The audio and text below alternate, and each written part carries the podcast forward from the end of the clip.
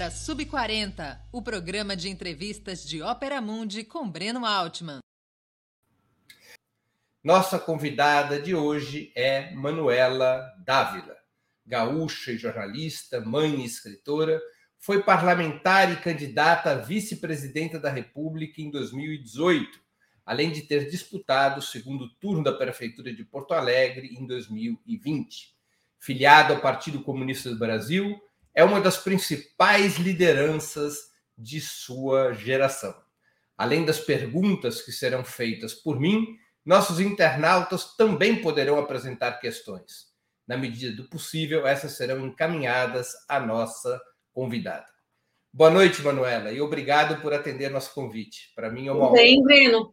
Uma alegria conversar contigo. Eu estava pensando que eu estou no sub-40 por um pouquinho, porque eu já faço 40 esse ano. Era até minha primeira pergunta, que é o, o que o protocolo do programa exige. Ou seja, quando e onde você nasceu? Eu nasci em Porto Alegre, 18 de agosto de 81. Eu brinco com o Boulos, que o Boulos sempre é um pouquinho mais novo que eu, mas é só um pouquinho. Faço 40 agora, nesse agosto. Ainda bem que a gente marcou essa entrevista antes de agosto. Exatamente, eu pensei nisso, Breno. Eu estava te falando que para mim da entrevista essa hora é, é, difícil, porque eu durmo muito cedo. Aí eu pensei, não, mas é sub 40, daqui a pouco eu vou ser 40, vai queimar o filme meu e do Breno, né? Por estar entrevistando. Manuela, qual é a tua trajetória pessoal até encontrar na militância política e na identidade comunista tua forma de lidar com o mundo? Nossa, Breno, que pergunta bonita. Eu comecei tão cedo a militar no PCdoB, né, que é interessante pensar no que aconteceu antes disso. Eu me filiei ao PCdoB ao JS e depois ao PCdoB aos 17 anos. E antes disso, vamos lá, antes dos 17 já é uma parte pequena na minha vida. Mas eu, eu sou uma jovem de classe média, né? Eu sou a quarta filha de uma família absolutamente matriarcal. Minha mãe tem cinco filhos, né? Eu sou filha do segundo casamento da minha mãe, num período em que uh, ser desquitada e ser divorciada era algo muito uh, marcante na vida das mulheres em função do preconceito, né? E eu, por ser uma jovem de classe média, uh, Breno, eu sempre fui uma criança e depois uma jovem muito inconformada com a ideia de que os outros não tinham aquilo que eu tinha, né?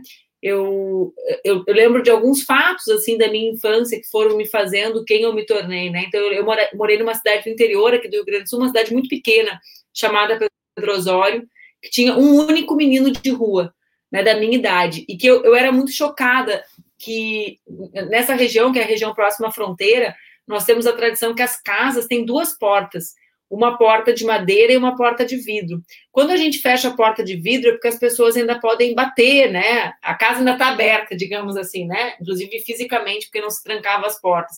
E quando fecha de madeira, se fecha a porta para a cidade, né? Ninguém mais pode vir te incomodar. E eu lembro que eu ficava brincando com o Fábio, eu tinha uns oito anos, e eu ficava muito chocada que ele não tinha para onde ir, né? Que ele era uma criança. Fábio era esse menino de rua. Ah, tá bom. E aí ele, ele eu, eu, ficava brincando com ele, e uma hora a porta da minha casa se fechava e ele não tinha para onde ir. Talvez isso tenha sido um fator mais determinante, assim, minha, no, meu, meu encontro com a desigualdade no interior, né?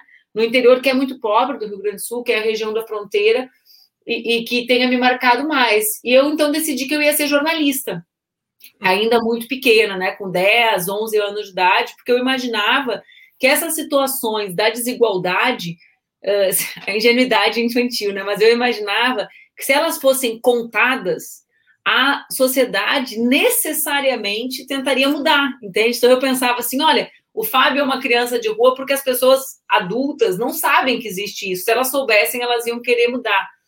Uh, eu não preciso te dizer que eu me dei conta que era bem mais complexo que isso, né? Então, já na escola, eu, eu ainda achava que eu ia ser jornalista de texto, né, de jornal, eu comecei, me organizei no Grêmio, comecei fazendo o jornal do Grêmio. Esses dias eu achei o jornal do Grêmio que eu fiz. Eu sempre fui metida, Breno, que a minha primeira entrevista foi com o Luiz Fernando Veríssimo. Olha. no, no Grêmio. E aí, o meu pai, meu pai é professor universitário e ele sempre foi militante do PT, né? Então, aí também ele tinha, tinha um trabalho muito sólido com o MST. Na sua casa, portanto, tinha uma tinha uma militância não. É, o meu pai nunca foi um militante orgânico, né? Mas o meu pai, enquanto professor, ele tinha um trabalho muito massa até se aposentar com os assentados do MST. Essa região, ele dava aula na Federal de Pelotas, e é uma região que tem assentamentos históricos do MST, como é o assentamento da Ulha Negra, que é, uma, é, é a cidade que tem mais assentados proporcionalmente do Brasil. Então, ele tinha esses projetos, eu ia muito com ele, né, nos assentamentos, uh, e, e, e, me relacionava ali, assim, como, como ainda como criança também, né, 11, 12, 13 anos com o MST, depois quando eu entrei na universidade, eu decidi me organizar, que é uma outra etapa, né? Então, eu fui transformando, assim, eu fiz jornalismo em ciências sociais, né, Breno? Quando eu entrei na universidade, eu era um, era um momento de muita efervescência política em Porto Alegre, né? Eu entrei na universidade em 1999. A gente tinha uma década de experiências já dos governos populares na cidade, era uma época muito rica né? E era uma época culturalmente muito rica, nossa, não dá nem para acreditar que a minha cidade virou o que virou. Mas era assim, muito. Porto Alegre borbulhava, né? Assim, fervia. São os anos que antecedem o Fórum Social Mundial. E eu, então, decidi uh, me organizar politicamente ali na, logo que entrei na universidade já me organizei então assim é, é bem é, essa tua pergunta para mim ela é bem é, é, é, difícil de responder porque o antes de eu me organizar ainda é muito relacionado à minha eh, ingenuidade mesmo, a essa constatação da desigualdade que alguém, uma mulher branca de classe média, consegue entender, né? Mesmo nesse período, Breno, eu tinha baixíssima identidade com o feminismo, né? Eu achava que, as, ah, que aquilo tinha sido imprescindível para mulheres como a minha mãe, né? Mas como eu vinha de uma família muito matriarcal, em que eu conseguia fazer absolutamente tudo que eu quisesse, eu sou a quarta mulher, né? Então nada, nada que eu fiz foi novidade na minha casa, né? Uh, e o, mesmo isso entrou muito depois na minha militância, né? Muito mais relacionado com a minha ocupação dos espaços de poder do que com o início da minha militância e tal. E você na faculdade é que se vincula ao JS? Exatamente. No início da minha militância, assim, eu tinha essa relação com o PT, mas eu, uh, na universidade, sempre me incomodei muito com as disputas dentro do, dentro do PT, aquilo me achava uma, uma, um desperdício de energia, sabe, Breno? Precisa até ter um manual para saber todas as tendências. É, mas eu, eu, olhando de fora, né, como uma jovem de esquerda, eu achava todas aquelas diferenças muito menor. Claro que hoje eu entendo o grau de complexidade que é, né? Mas eu te digo assim, lá em 1999 tinha duas questões que me chamavam atenção, que podem parecer assim, mas foram as questões que foram fazendo eu escolher o meu caminho lá atrás. Uma era essa questão, eu achava uma perda de energia brutal, né? O tempo que eu via eles se atacando, porque eles me disputavam, né? Então eu pensava assim, poxa, essa galera fala mais mal delas do que fala do Fernando Henrique, pô, tem um negócio errado, né? O auge ali, movimento estudantil, então isso me incomodava, e eu naquela época, tu te lembra disso, os mais novos não, mas era uma época que existia uma diferença muito grande entre o PCdoB e o PT relacionada à questão nacional, né? E o PCdoB no caso o JS, fez eu me apaixonar pelo Brasil, assim, sabe? Eu tinha uma vivência pessoal dessa coisa de, de andar de ônibus com a minha família pelo país e, e pelo estado, né? Eu morei no interior. Então, no PCdoB eu entendia, eu via essa, essa ideia né, de que o Brasil podia ser um grande país. E ainda no final dos anos 90, a questão nacional não era tão presente no PT. A questão nacional passa a ser mais presente no PT no primeiro governo Lula, né? Que vem essa questão como uma questão determinante, inclusive para enfrentar o neoliberalismo, né? Uhum. E você, você, teu primeiro contato, portanto, com a atividade política organizada é no movimento estudantil. É, no movimento estudantil. Aí e depois eu... que você sai da universidade?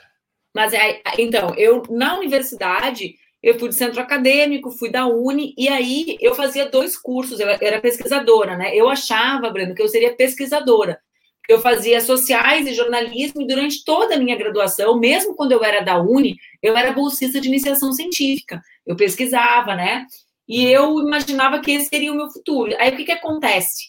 Eu, quando eu, quando eu tô eu termino a faculdade de jornalismo, né? O PCdoB me, a verdade é assim, o PCdoB me fez uma consulta para eu ir para São Paulo, para executiva da Uni com o plano que eu presidisse a Uni no congresso seguinte. E o PCdoB do Rio Grande do Sul uh, achava muito importante nós termos uma candidatura de jovem na cidade, né? Era um momento de ascensão ainda do nosso campo político aqui, mas nós nunca, nosso campo uh, não tinha nunca tido um parlamentar que debatesse o que na época a juventude formulava, que eram políticas públicas de juventude, ali no início dos anos 2000. Então, o PCdoB local falou, ó, a gente acha que tem que concorrer a vereadora. Não é para eleger, é muito difícil, mas pode ser bem importante para a cidade. E o PCdoB nacional queria que eu fosse para São Paulo. E eu, eu queria muito me formar. Eu pensava assim, rapaz, se eu não me formar, nunca mais eu volto para a universidade, que era o que eu via acontecendo, né, com as gerações anteriores a mim. Aí eu fiquei aqui para me formar. Me formei em jornalismo no final do ano e continuei fazendo sociais e a, a minha pesquisa, a iniciação científica era nas sociais. Aí eu não fui para São Paulo e no meio desse processo eu ainda estava na Uni, né, na Faculdade de Ciências Sociais, eu tinha 22 anos. Eu então aceitei concorrer a vereadora e fui eleita. Então eu não tive uma transição, né, entre um depois da universidade e a, e a e a minha militância. Eu saí do movimento estudantil, eu me licenciei na Uni para concorrer e fui eleita no meio do caminho, né? Já. Para vereadora. Para vereadora, em 2004. Você não tem tempo de trabalhar como jornalista. Não, porque eu também não tinha o plano de trabalhar como jornalista. Eu até, nesse período de intervalo, eu uh, trabalhei por um período na FECOSUL, num sindicato, né? Mas o meu plano era pesquisar, entende? É, era uma época que a atividade de pesquisa não era como é hoje no Brasil, né? O governo Lula e Dilma transformaram a pós-graduação brasileira, mas eu sempre quis, uh, Breno, desde o meio da faculdade, dar aula de teoria da comunicação.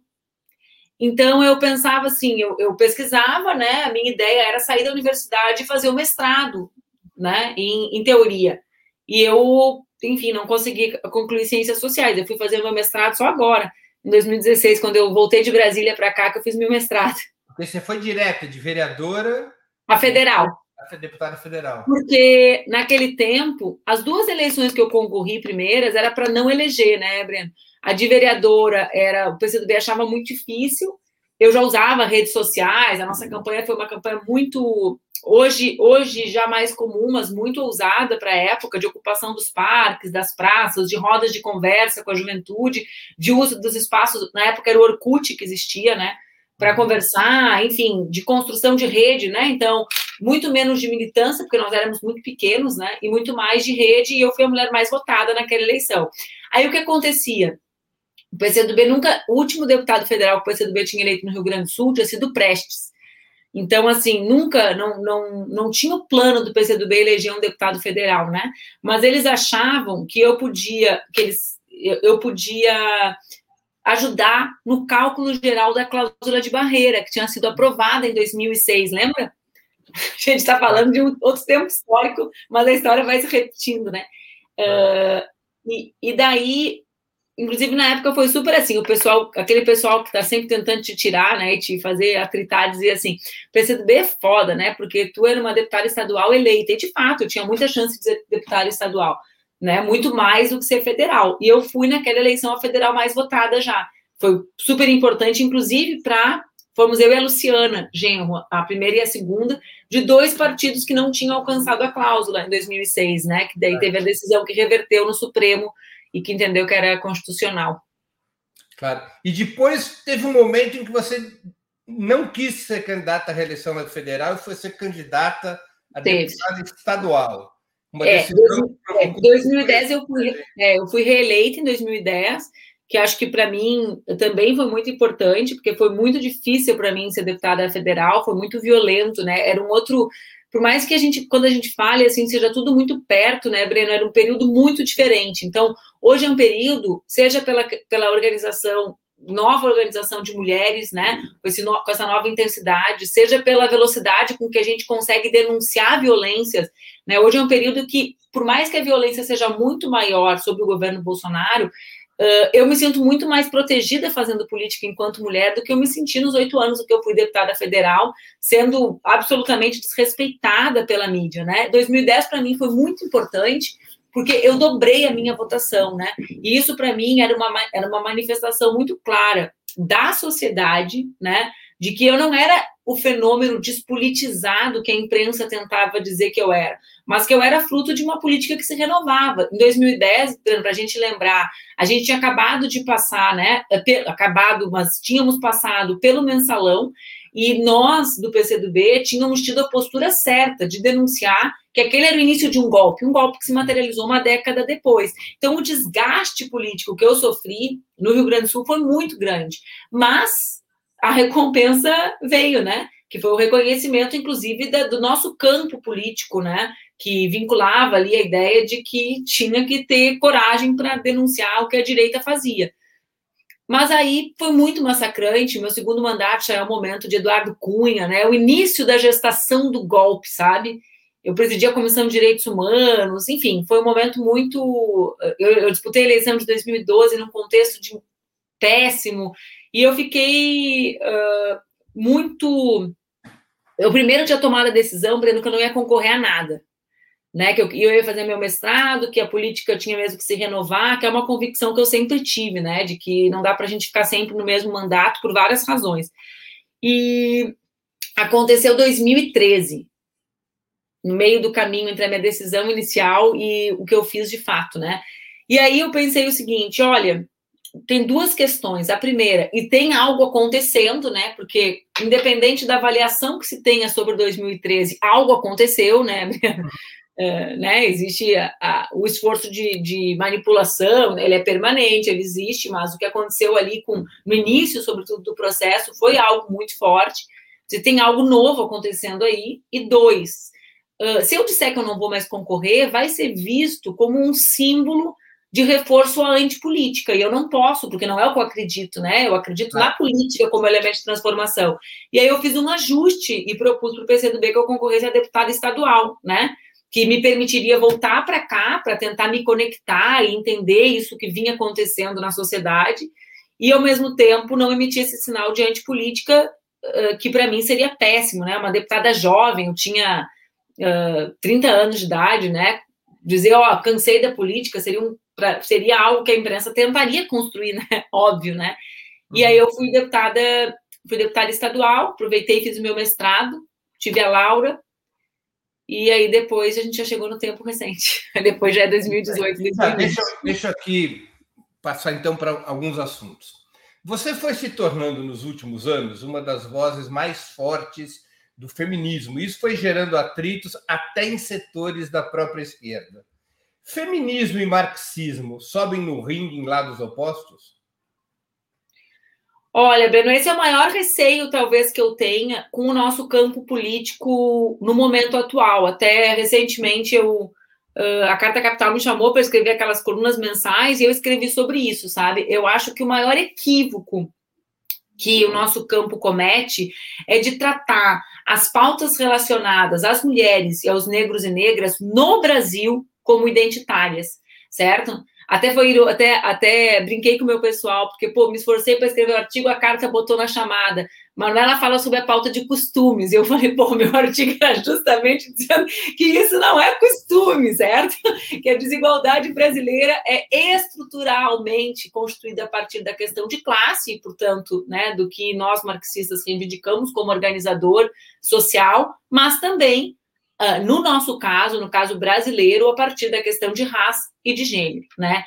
Uh, marxismo e feminismo podem estar em campos opostos, evidente, né? O feminismo liberal não é, não, não, não, não tem espaço, né, nele, porque nós, as mulheres marxistas como eu, defendemos. Agora, existe como, eu te, eu te respondo com uma pergunta, nós ima imaginarmos um projeto de emancipação do povo brasileiro, né? ou que nós do PCdoB convencionamos chamar de projeto de desenvolvimento nacional, que agora está um pouco está uh, uh, uh, tá sendo mais debatido, sem imaginar um projeto que emancipe mulheres, negros e negras, existe como, Breno, a gente imaginar um Brasil que se desenvolva com jacarezinho acontecendo? É igual ser eu e tu e ser quem vive em jacarezinho?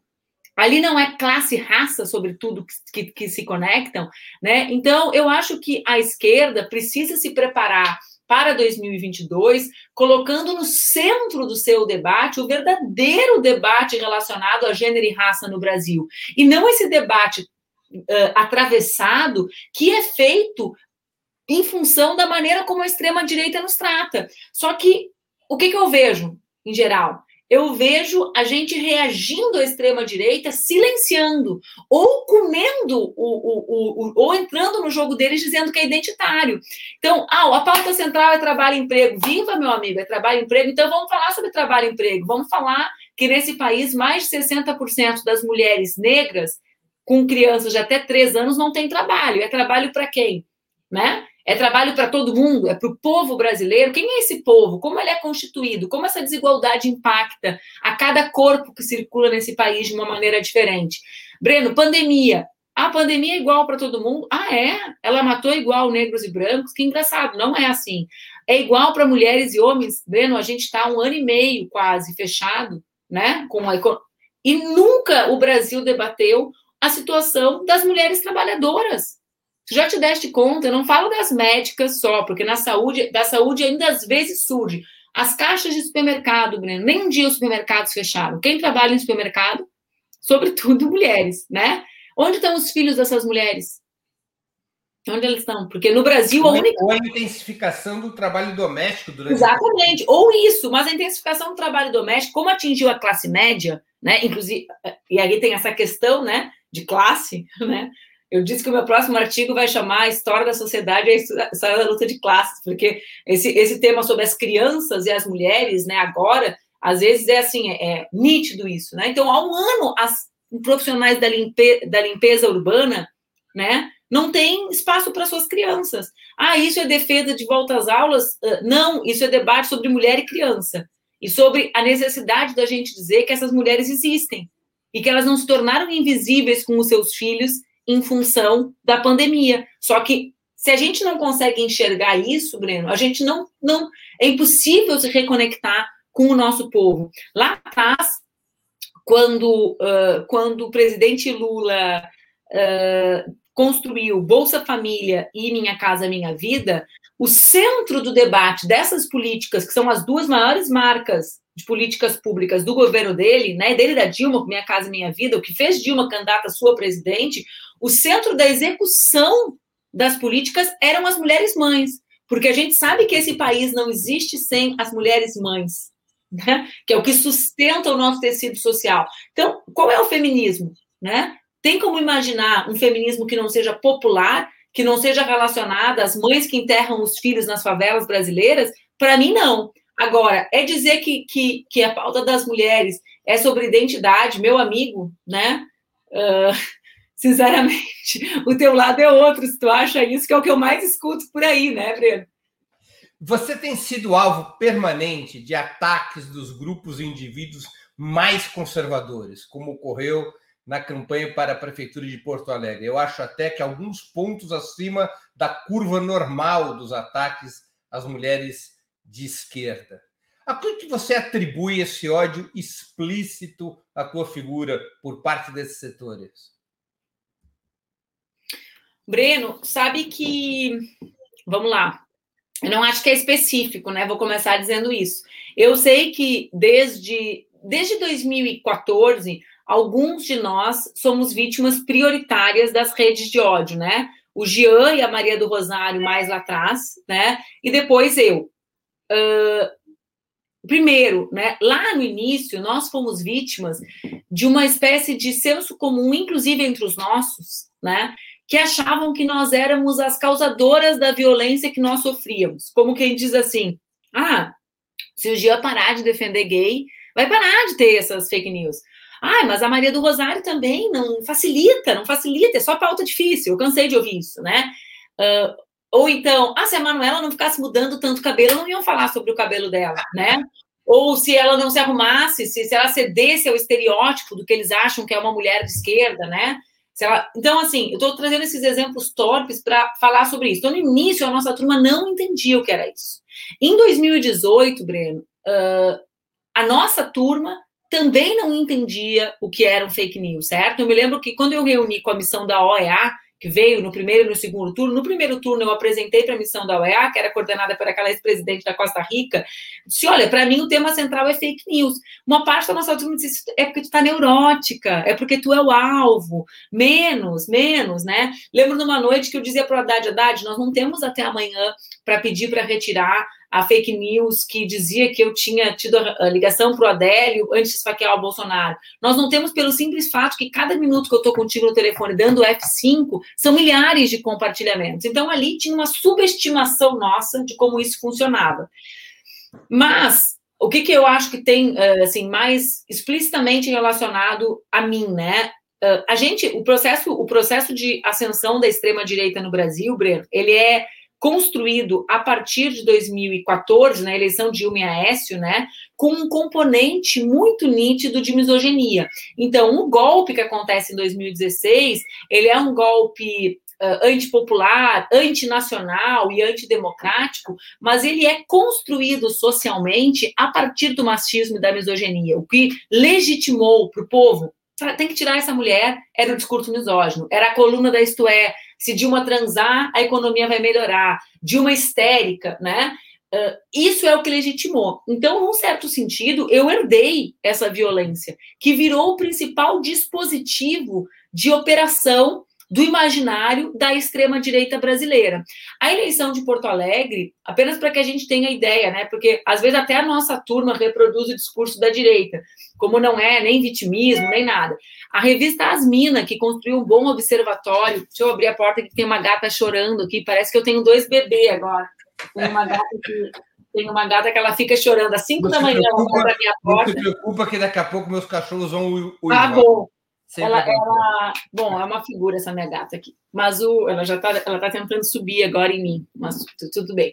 E aí, o que, que acontece, uh, Breno? Na eleição, as Minas, que é essa revista que organizou um observatório muito interessante, 94,9% da violência na internet era dirigida a mim.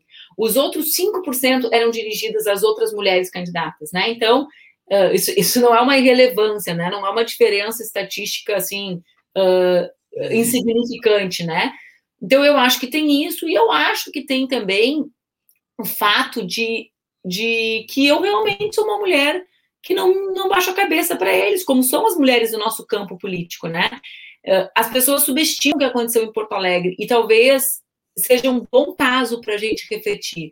Eh, em Porto Alegre, nós perdemos para o bolsonarismo dissociado de Bolsonaro, certo? O meu adversário negava Bolsonaro, né?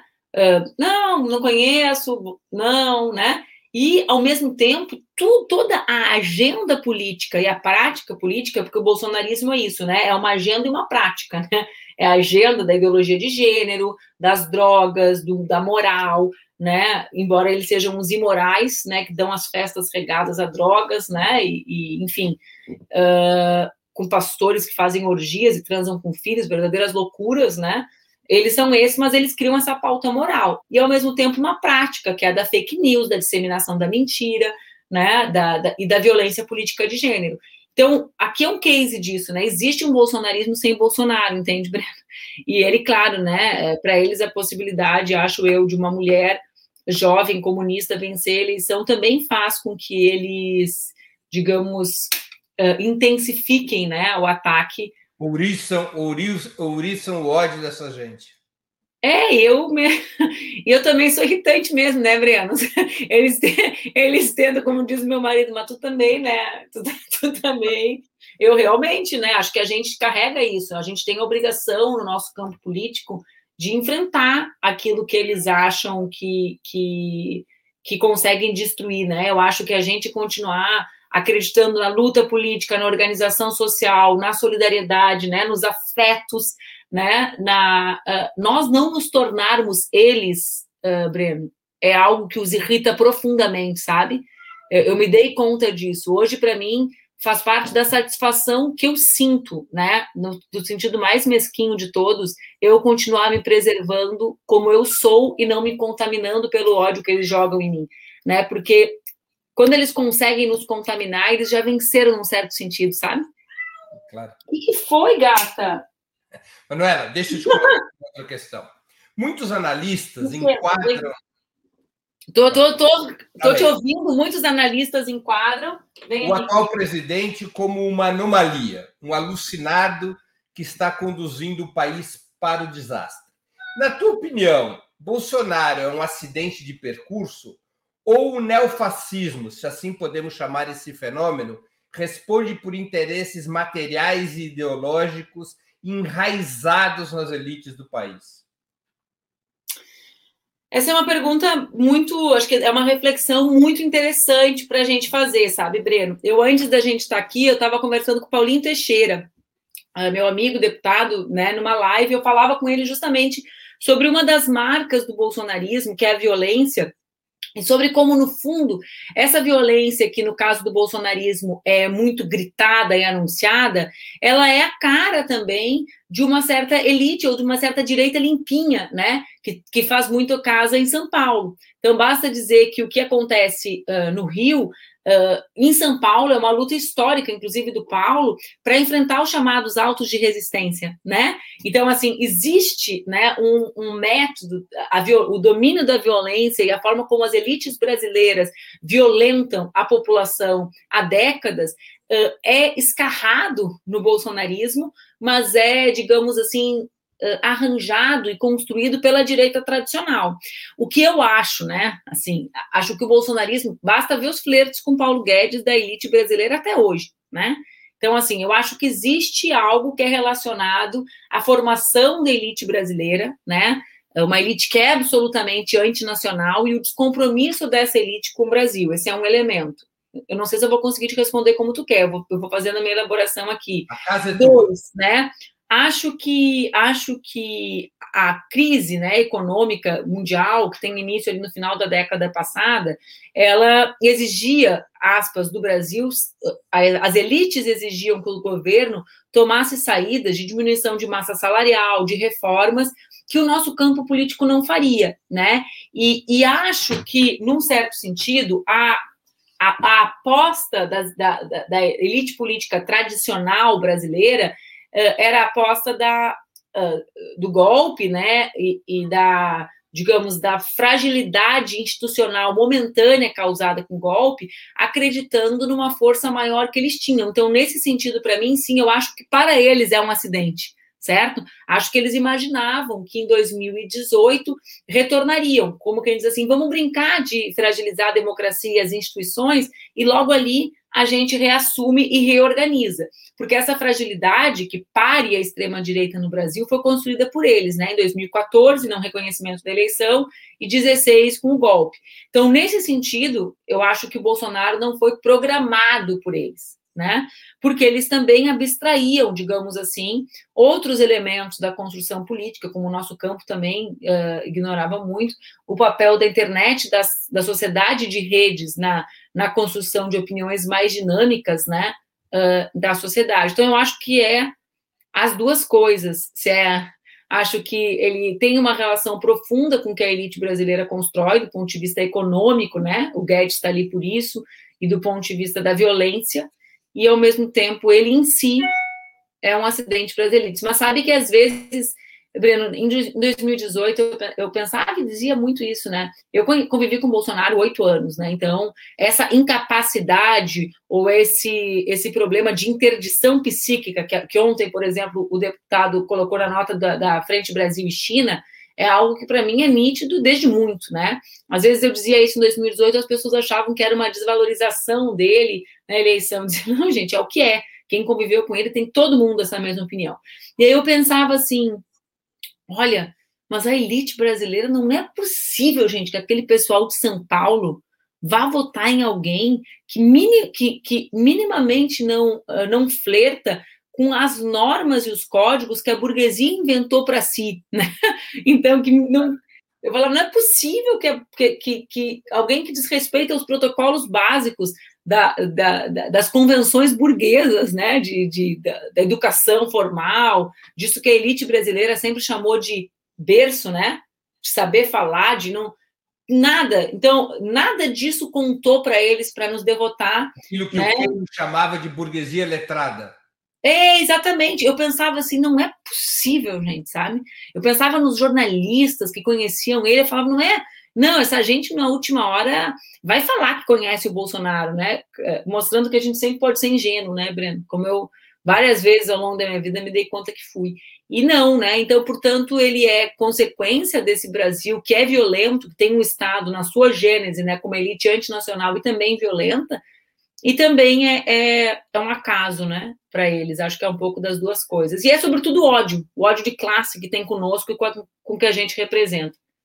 Por que, que a esquerda, na tua opinião, mesmo tendo governado o país por mais de uma década, e apesar dos grandes avanços sociais, perdeu tantas posições, sofreu tamanho recuo na disputa política, ideológica, cultural e até moral? O que, que deu errado? Ah, Breno, eu acho que tem muitas, muitas questões nessa tua pergunta, muitas. Não vejo uma só resposta. Eu vou, vou até alguns temas, tá? Eu acho que nós uh, tivemos avanços muito significativos durante o período que nós governamos, mas acho que nós subestimamos uma pauta de maneira muito relevante, certo? Eu não estou dizendo que nas outras foi uma perfeição, em que nem que nessa não teve acertos, mas nós não fizemos debate sobre uma nova agenda de segurança pública para o Brasil. E acho que nós subestimamos o que alguns chamavam de sensação, superestimamos o que alguns chamavam de sensação de insegurança para nos darmos conta do que na realidade representa para o povo brasileiro a violência causada pelo tráfico de drogas e de armas. Uh, eu uso como exemplo os números, né, Breno? Nós, no nossos governos, nós não tivemos uma queda da, da, das mortes violentas de jovens brasileiros, sobretudo de jovens negros. Então, acho que aqui uh, talvez tenha sido a área que nós uh, mais, mais subestimamos a relevância para o nosso povo. O nosso povo é um povo que vive com medo, né? Uh, que vive amedrontado, em que as mulheres saem para trabalhar, as mulheres pobres, as do Bolsa Família, as que têm casa do minha casa minha vida, sem saber se quando voltar os filhos vão estar vivos ou mortos, né? Ou se vão estar trabalhando ou vão ter se envolvido no narcotráfico. Isso para mim é algo muito, muito potente, né? Uh, enfim, uma sociedade amedrontada, não no sentido de acovardada, porque o povo brasileiro é muito altivo, mas amedrontada, o medo real. Eu, eu, algum tempo, em 2018, lembro que eu conversei com o Alberto. O Alberto é um grande amigo meu, que talvez hoje seja o maior pesquisador brasileiro de segurança, que trabalhou com o Tarso no Ministério da Justiça. É um bom sub-40 para tu entrevistar, Alberto Copit. Talvez ele tenha uns 41 já, porque essa turma eu não estou envelhecendo sozinho. No nosso programa, a gente aceita o que em São Paulo se chama de gato. É. o famoso gato, em São Paulo e no futebol inteiro. Mas o, o, o, Alberto me dizia assim, alguma frase que sempre ficou ecoando na minha cabeça desde então. Ele disse: Olha, a gente sempre disse que a violência era consequência da desigualdade. No Brasil, a violência estrutura a desigualdade. Um homem que é preso uma vez nunca mais conseguirá um emprego. Uma criança que é filha de um homem morto no narcotráfico será para sempre uma criança sustentada só pela mãe. Né? Então, a desigualdade tem relação profunda com essa sociedade violenta, e não só a desigualdade gera essa violência. Né? O sistema de encarceramento brasileiro tem relação direta com a organização do crime e com a violência, uh, não só uh, criminal, né, mas das nossas comunidades, etc. Então, acho que esse, esse é um tema, para mim, muito importante e que tem que fazer parte de uma agenda corajosa nossa de perspectiva de desenvolvimento do Brasil. O Brasil tem características únicas nesse sentido. Né? Nós não somos um país europeu que não tem fronteira com produtores de drogas, né? nós somos mais parecidos com o México, né? estamos cada vez mais parecidos com a ascensão das milícias né, e, e do crime organizado nas, nos espaços de poder. Esse é um tema. Eu acho, Breno, que tem uma outra parte que nós também uh, comemos bola, para usar uma expressão sub-40, que não é uma expressão jovem que denuncia os 40, que é comer bola eu acho que a gente ficou fora dos ambientes de internet. Hoje, quando eu olho para trás e eu vejo por que, que eu fiz 500 mil votos no Rio Grande do Sul em 2010, eu vejo que grande parte do que eu defendia, né, e que me fazia ser ousada ou à frente dos outros parlamentares, era algo que eu construía a partir da relação que eu já nutria nos ambientes de rede. Sabe, às vezes eu olho eu sei, né? A pessoa pode olhar para o meu mandato e pensar assim, nossa, que mandato bom, mas eu sei de onde as coisas vinham, né? Entende? Não era um mérito individual, era realmente algo de quem estava conversando, interagindo nesses espaços com uma potência que não se faz na rua, né? Que um deputado na rua conversa com 10, na, na internet conversa com mil naquele tempo, né? E, e acho que aqui é, é, algo que a gente até hoje erra, né? Uh, ainda existe um tratamento da internet por parte de setores do nosso campo como se fosse um grande espaço de release, sabe? Que a pessoa vai lá e informa, né? E não como diz o professor Manuel Castells, a quem eu me somo, de que a internet é uma assembleia popular permanente, é um espaço de troca de ideias. Evidente que pautado pelo capitalismo, né? Mas é a mesma coisa que achar que o Congresso Nacional é o mais democrático do mundo. É um Congresso Nacional, é democracia representativa nos marcos do liberalismo, né? Ok, agora a internet também tem poder econômico, tem algoritmo, mas aquilo está acontecendo. E aquilo confere às pessoas uma ideia de radicalidade democrática que é isso, ela é, tão, ela é tanto quanto pode ser nos marcos do capitalismo, certo? Mas confere para as pessoas esse sentimento, né? De eu quero falar o que eu penso, eu quero ser ouvido.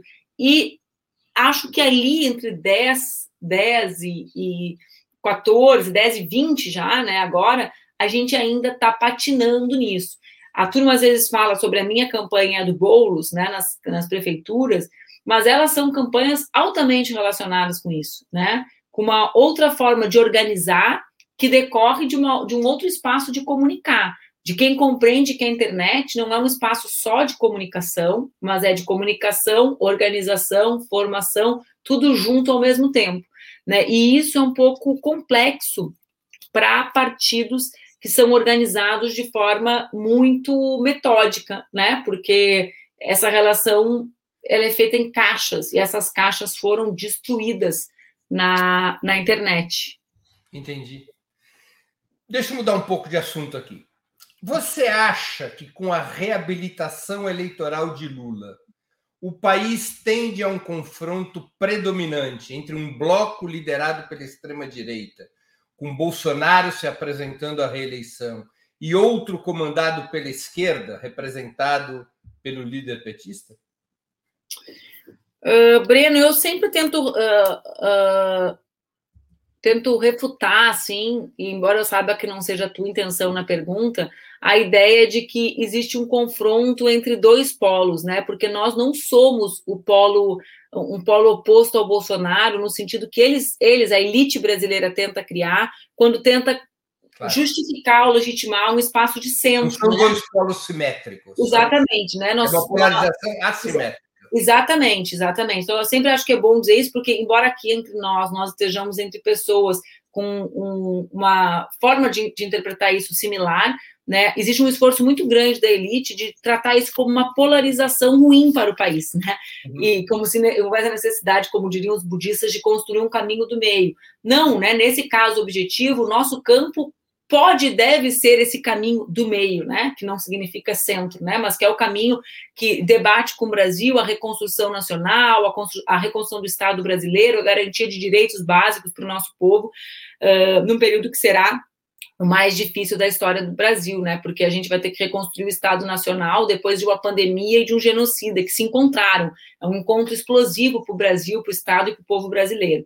Eu acho que com o presidente Lula, nós caminhamos muitos passos para que esse confronto seja um confronto que resulte na nossa vitória eu, na vitória do nosso campo político. E eu espero que o nosso campo político se dedique para construir a unidade e o programa que reencante o Brasil. Eu tenho, farei 40 anos em agosto e eu quero debater o futuro do Brasil. Né? E o futuro do Brasil, o futuro de, do ano que vem, né? o futuro imediato pelo do Brasil, passa, pela, passa necessariamente por nós abrirmos espaço né, né, Breno, para que essa juventude tenha voz, para que as mulheres e negros tenham voz.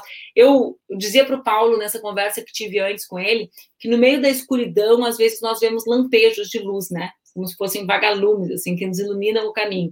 E eu várias vezes olhei para os resultados de 18 e 20, evidentemente tomada pela, pela escuridão, né, que foi as derrotas que nós tivemos, mas eu sempre olho e penso assim, mas como é que pode, num momento de tanta escuridão, as luzes, os sinais de luz serem tão potentes, serem esses jovens das favelas tomando mandato, mais mulheres, quase o dobro de mulheres em 18, né? O maior movimento de resistência ao Bolsonaro foi um movimento organizado pelas mulheres, que alguns setores até da esquerda entraram no papo de que era identitário, né? Quer dizer, é uma loucura total, né? As mulheres se levantaram contra um genocida e aí não pode porque foram as mulheres que fizeram. Então, assim, eu, eu, eu espero que a gente consiga conectar a tradição do nosso campo político, né?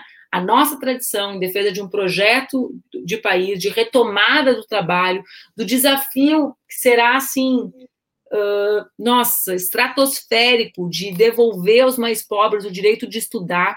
Nós não estamos falando sobre o que significa dois anos sem aula para os filhos dos trabalhadores e para a evasão do ensino médio, Breno, sabe?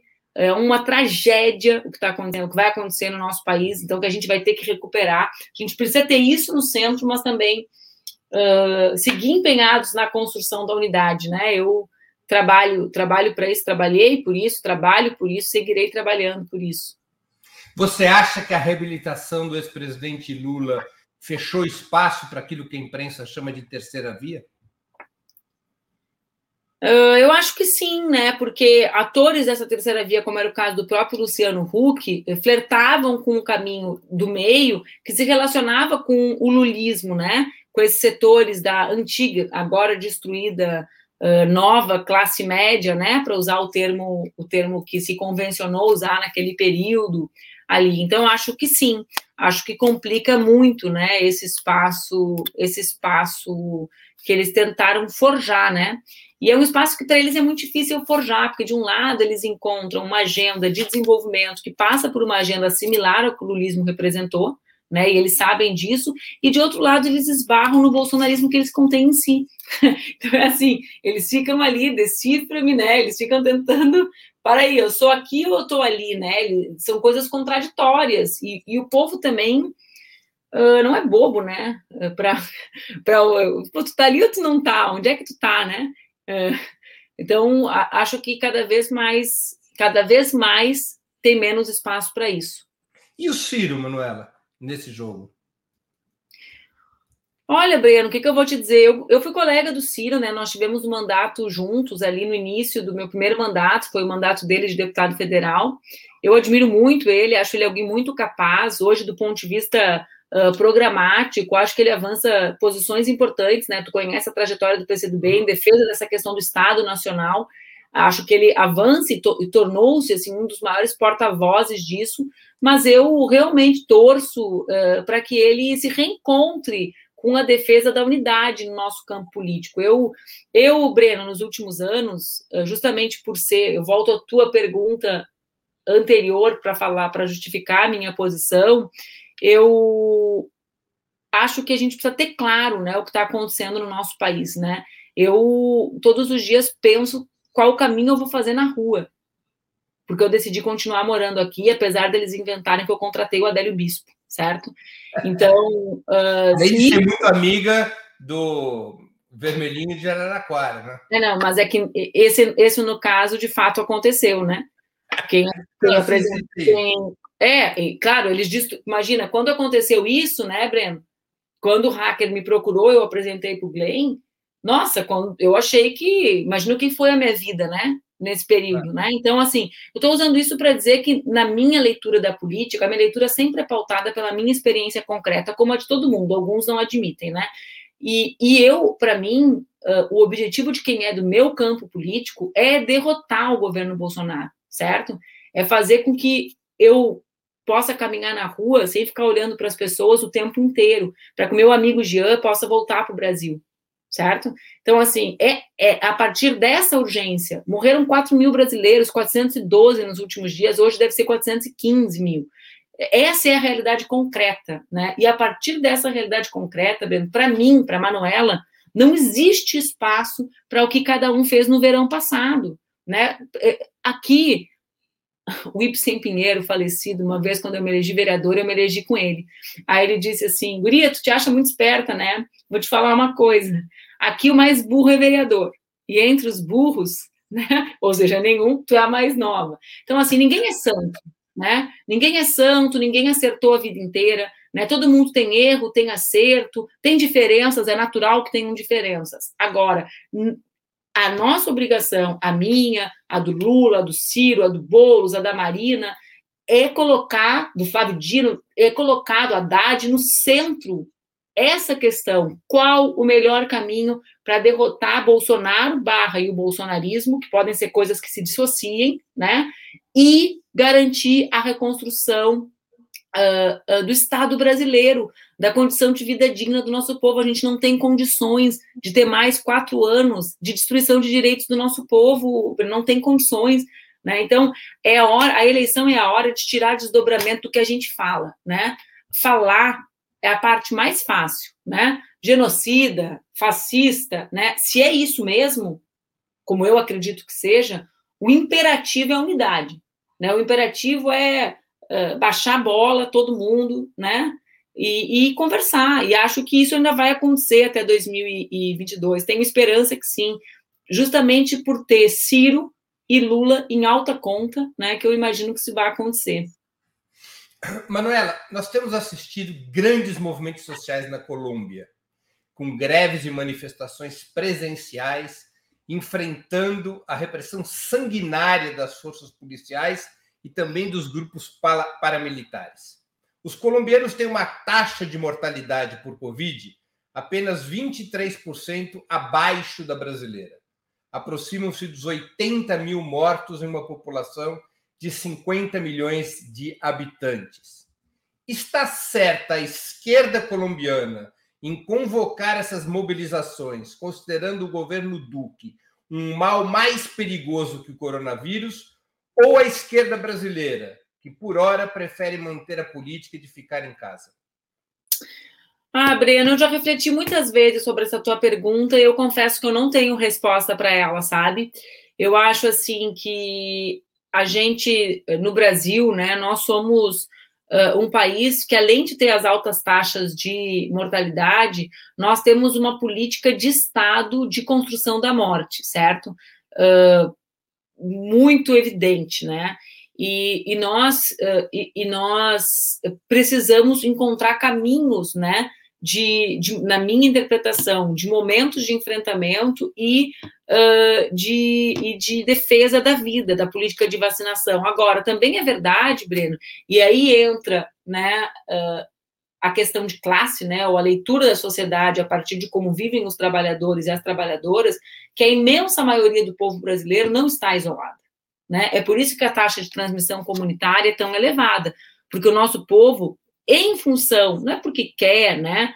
O povo não quer que volte à escola porque não ama filho, como esses dias eu vi alguém botar na internet, me deram assim, né? Foi quando eu decidi que o nome do artigo ia ser a história da sociedade e da luta de classe, né? Não é por isso. É porque está trabalhando, meu amigo, está varrendo rua, está varrendo rua e não tem deixar criança. Então, a gente também precisa ter consciência que o povo trabalhador do nosso país, em sua imensa maioria, não consegue ficar em casa, né? Então, aqui entra um espaço dessa combinação, né, Breno, que é uh, saber estimular esses cuidados, né, e, e, defender as medidas de isolamento como medidas que devem ser conduzidas pelo Estado, né, garantindo testagem, vacinação, equipamento de proteção individual, mas eu acho também mais espaços de luta, porque é, porque o exemplo colombiano ele nos faz... É, o exemplo colombiano é bom para outro exercício também, né, Breno? Mas para ver como a imprensa brasileira não, não trata dos governos deles, né? Porque a Colômbia sempre foi o filho limpinho, né, para eles na América Latina, né? Era Uribe com a sua elegância, né? Eh, terno e gravata e base militar dos Estados Unidos, né? Era, digamos assim, o país, a Colômbia e o Chile, né? Sempre foram os países que se comportaram uh, diante da, da América Latina é, claro, né, o Chile não quando governado pelo nosso campo, né, mas como se fossem os países eh, dessa direita mais limpinha, digamos assim, né, mais ajeitada. E foram os países justamente em que a repressão se deu de maneira mais intensa no último período, tirando os países em que nós tivemos golpe, como é o caso da Bolívia, né. Então, é bom para que a gente reflita sobre como há uma relação hoje, um debate em curso uh, no, no lado de lá, entre a necessidade ou não de democracia. E eu acho que, que, que, a gente precisa ter claro isso, né? Que a direita e o liberalismo uh, hoje vivem uma contradição interna grandíssima. Hoje, eu digo no último período, que é existe como continuar mantendo o Estado né, nas mãos deles com democracia, o capitalismo não é não é democrático, né? Ele é quando convém. A década de 60 no nosso continente é a maior prova de que quando há necessidade de violência e fechamento para garantir o, a, o Estado na mão deles, né? A violência e, e a, a, violência uh, uh, uh, e a ausência de democracia impera. Eu acho que a gente vive agora um novo momento em que esse debate se dá de forma muito intensa uh, entre eles, né?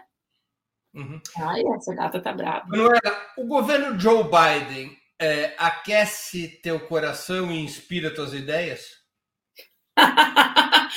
Olha, Breno, para aquecer esse coraçãozinho aqui, precisa um pouquinho mais. Mas, mas assim, é, eu participei de uma live esses dias, não era uma live, era um encontro fechado, eu acho, uh, internacional com o Celso Amorim. Eu amo o Celso, né? Acho ele o maior brasileiro vivo, assim, sou fã dele, realmente acho que, uh, nossa, acho que talvez tenha as suas maiores contribuições para o nosso pa país nos últimos anos é, são, são do Celso. E ele disse que o governo de Biden, uma frase emblemática para um homem como ele, né? Uh, é, o governo mais progressista internamente, mas com muito poucos movimentos externos ainda, né?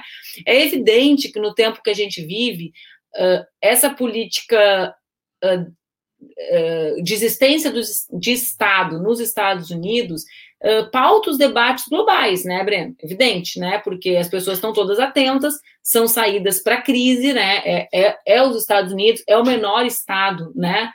entre as grandes nações, então um governo que acredita no Estado, em políticas de investimento público, também uh, norteia o que os outros países vão fazer, porque o campo de, de políticas públicas funciona né, nesse, também nesse terreno.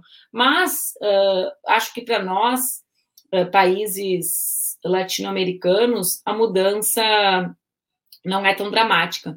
Né? Assim, embora eu sempre brinque com quem acha que não é nada diferente, e quem é muito radical, porque aí tem uma turma nossa que vai para o outro extremo, né? Ah, dá, é 880. Que pergunte para um cubano se é 880, né?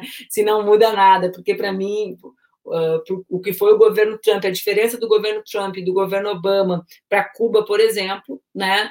Foi dramática, né? Uhum. A gente está terminando essa interessantíssima entrevista. Eu vou agora passar para as nossas perguntas ping-pong que sempre finalizam aqui os encontros no Sub-40. Time de futebol. Eu sou colorada. Colorada quer dizer quem torce para o internacional. É, exatamente. Traduzir para um país chamado Brasil. Exatamente. É, livro inesquecível. Ai, Breno, eu detesto essa pergunta, porque eu leio muito e eu enfim, eu gosto de muitos livros, né? Eu agora, agora, né? No, no último mês, uh, tem um novo livro, assim, que eu gostei muito de uma brasileira, até estou montando um clube de leitura e ele vai estar, tá, chama-se Sweet Tóquio, da Giovanna Madalosso, esse aqui. Foi no último mês o livro que eu mais, é um mais gostei. É um romance. Tem um livro, tem essa, essa série de livros da literatura marginal agora, né, que é o Torturado do Itamar, mas que tem junto o Avesso da Pele, do Tenório, e os, Supridores, do Zé Faleiro, aqui, que são dois autores de Porto Alegre, e Marrom e Amarelo, do Paulo Scott. Esses quatro livros são, são assim, uh, vivos, né? Então, eu gosto muito de literatura, né? E tenho, tenho encontrado na literatura o meu suporte para esses anos difíceis. Música preferida? o pessoal vai me achar muito indecisa. Todas as convicções que eu tenho na política, eu, ah, eu gosto tudo, Breno. Eu sou alguém que escuta heavy metal e samba, então. Uma música preferida?